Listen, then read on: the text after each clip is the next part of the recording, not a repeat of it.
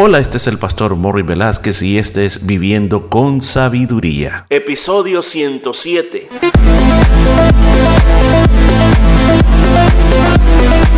Y en el programa de este día estaremos aprendiendo cómo aplicar la sabiduría de Dios a nuestra vida a través del libro de Proverbios. Muchos consejos muy hermosos basados en la palabra de Dios. Todo esto y mucho más en Viviendo con Sabiduría. Y bienvenido.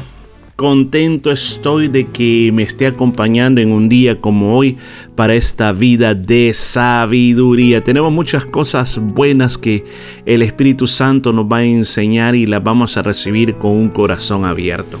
Así que veamos, veamos en el libro de Proverbios capítulo 16. Vamos a ir a los últimos tres versículos. Dice versículo 31. Corona de honra es la vejez que se halla en el camino de justicia. Bueno, entendamos. ¿Qué nos está diciendo este versículo bíblico? Nos está diciendo que llegar a viejo es una honra. Y que el pelito blanco que nos sale es la corona que se gana por ser honrado. ¿Escuchó? Y, y, qué cosa, ¿verdad? Qué cosa que no nos gustan las canas y, y tratamos de que cuando el pelo se nos comienza a poner blanco decimos, no, me lo tengo que teñir porque si tengo el pelo blanco van a decir que soy viejito.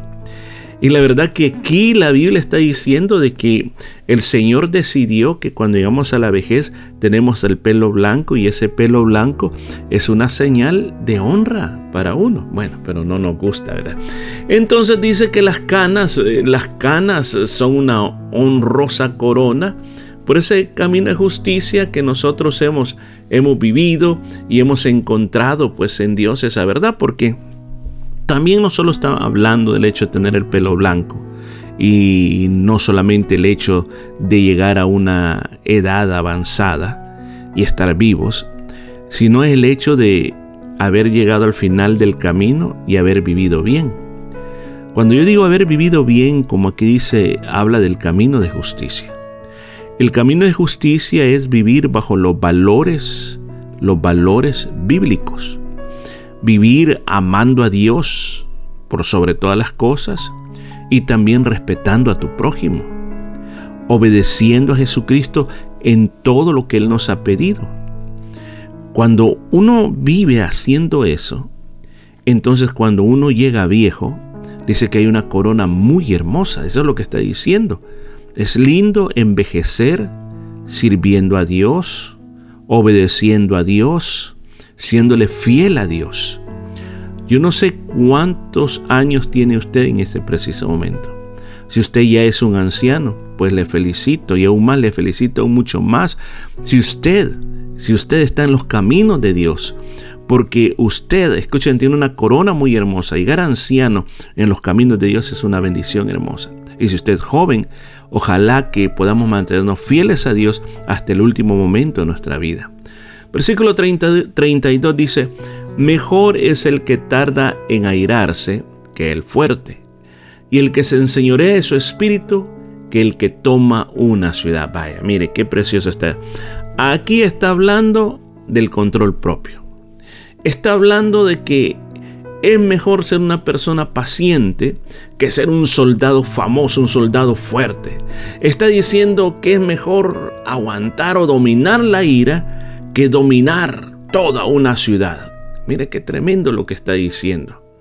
Está diciendo que a veces hay personas que se sienten orgullosas porque Dicen, oh, yo soy un superhéroe muy fuerte, conquisto todo. O el otro emperador que sí he conquistado muchas ciudades.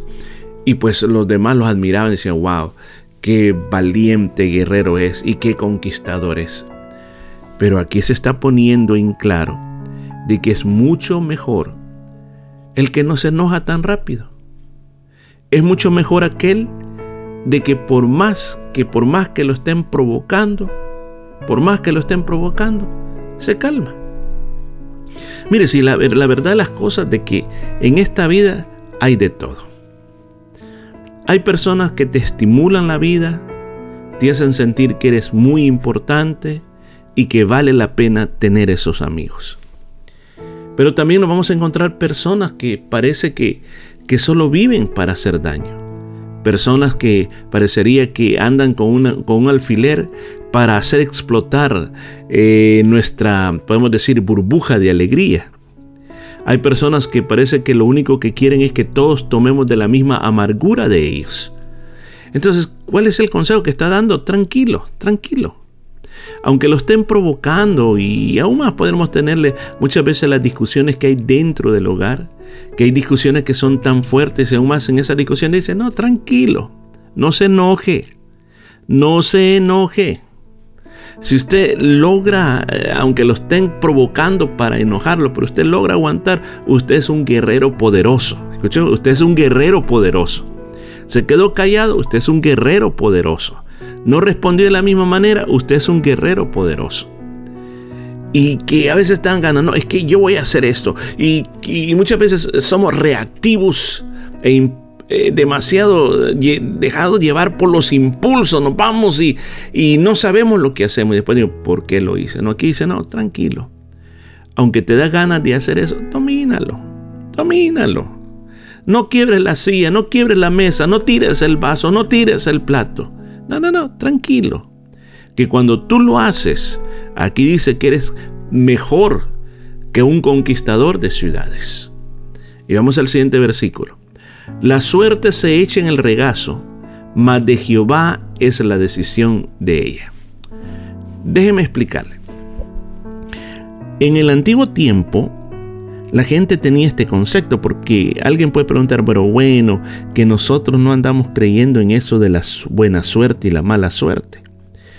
Pues fíjate que son dos conceptos diferentes. En el antiguo tiempo, basado en este versículo bíblico y en otros más, habían diferentes formas de poder decidir una, algo para saber, para siempre buscar la voluntad de Dios. O sea, no era como dicen aquí vamos a tirar estos dados o vamos a tirar estos papelitos para que la diosa de la suerte decida o el destino, la fortuna decida. No, no era así la situación, sino que ellos pensaban que en todos los actos que sucedían en la vida, Dios era el que decidía.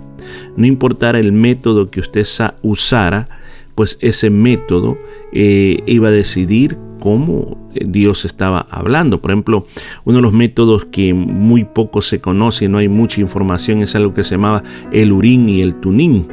Eso era algo que el sumo sacerdote tenía y la Biblia dice que muchas veces David consultó con eso, le preguntaba al Señor, ¿voy a atacar?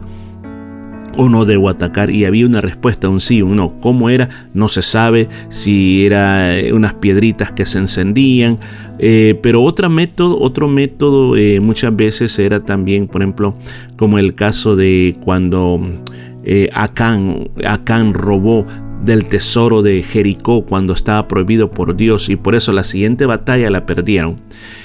Dios le dice a Josué de que ahí hay alguien que ha pecado y cómo lo va a descubrir, le dice, hay que echar suerte. Si comienzan a echar suerte sobre las tribus y sale elegida eh, la tribu de, de, donde era Acán, y luego llaman a todos los familiares de la tribu, y todas las familias, los nombres de la familia, sacan exactamente la familia, el clan familiar de él, y después todo el clan familiar viene y del clan familiar sale exactamente la familia de Acán. O sea, ¿cómo hicieron? Echaron la suerte. ¿Cómo era eso la suerte? Muchas veces ocupaban palitos como palitos pequeños y otros grandes o palitos con nombres y de esa manera eh, o piedritas a veces de ellos sabían qué es lo que Dios quería decirle para ellos. Entonces este, este versículo bíblico se está diciendo, está diciendo que nosotros Podemos proponer muchas cosas, hacer muchas cosas, pero al final Dios es el que tiene el veredicto final. Nosotros podemos hacer, como le digo, muchas cosas, muchos eventos, tratar de hacer muchas cosas, pero aquí nos está diciendo este versículo bíblico que aún las cosas que parecen accidentales son ordenadas por Dios. O sea, ¿cómo está eso? O sea que toda nuestra vida está en las manos de Dios. No nos podemos escapar de esta verdad. Dios ha estado con nosotros desde que nos formó en el vientre nuestra madre y seguirá estando con nosotros. Y aunque nosotros decidamos, no, yo no quiero saber de Dios, pero Dios te tratará de alcanzar, Dios tratará de que no te pierdas, Dios te guardará la vida y aunque te rebeles contra Él, te dará oportunidades muchas oportunidades para que tú puedas reaccionar y no terminar mal en la vida. Eso es lo que hace Dios, es tan grande el amor que tiene por nosotros. Ahora, ¿cuáles son las grandes lecciones que vamos a aprender este día de este capítulo 16? En primer lugar, ¿vale la pena envejecer o ser una persona mayor pero conociendo el camino de justicia de Dios. Es lo mejor que le puede pasar a una persona. Yo te invito que si ya tú eres una persona mayor, conoce más a Dios. Trata de ser más sabio según Dios y que tus últimos años en este planeta sean años que tú vivas para Dios. En segundo lugar, ¿cuál es el segundo consejo? ¿Cuál es la segunda lección? Tenga dominio propio. ¿Cuántas, cuántas problemas hemos pasado porque hemos liberado la boca y dicho lo que nosotros creemos. El famoso dicho que dicen muchas personas es yo no tengo pelos en la lengua para decirle a las personas lo que se merecen. Pero esto nos aconseja cuidado con lo que va a decir. No sea explosivo, ¿escuchó? No sea explosivo. Trate, trate todo lo que está a su alcance de ser una persona que sea pasivo, una persona que tiene ese dominio propio y ese control propio. Y por último, la tercera lección, todas las cosas que ha pasado en tu vida es porque Dios así las ha querido. Pero usted dirá, pero entonces yo soy un esclavo de Dios. Dios está dominando mi vida, Dios está haciendo lo que quiere de mí. No, no, no, Dios te ha dejado, escucha, Dios te ha dejado que tú decidas tu vida, pero al final Él sabe por el camino que te va a llevar, Él sabe por qué estás donde estás ahora, Él sabe por qué tienes lo que tienes, Él sabe por qué estás en el trabajo que estás, Dios sabe todo, todo está bajo la mano de Dios, bajo el plan de Dios y en todo eso tú tienes que siempre darle gracias a Dios. Escúchame, muchas veces nosotros queremos salirnos por nuestro propio camino, hacer nuestras propias disposiciones, hacer nuestras propias cosas, pero te aseguro, te aseguro que aunque tú trates de alejarte, aunque tú trates de esconderte, Dios te va a alcanzar donde quiera que estés. Bien lo decía el salmista David, si él se remontara a las estrellas, dice, ahí te encontraría a ti. Si yo me fuera hasta lo más profundo, fondo de la mar, ahí estás tú. O sea, no nos podemos apartar, no nos podemos apartar de la presencia de Dios. Dios estará con nosotros siempre y lo que nosotros tenemos que aprovechar es aprovechar esa bendición de Dios y siempre responderle correctamente a lo que Dios siempre ha querido hacer en nuestra vida. Bueno, vamos a dejar hasta aquí y vamos a continuar el día de mañana con más de esta vida de sabiduría. Y esto fue todo por este día. Nos escuchamos el día de mañana.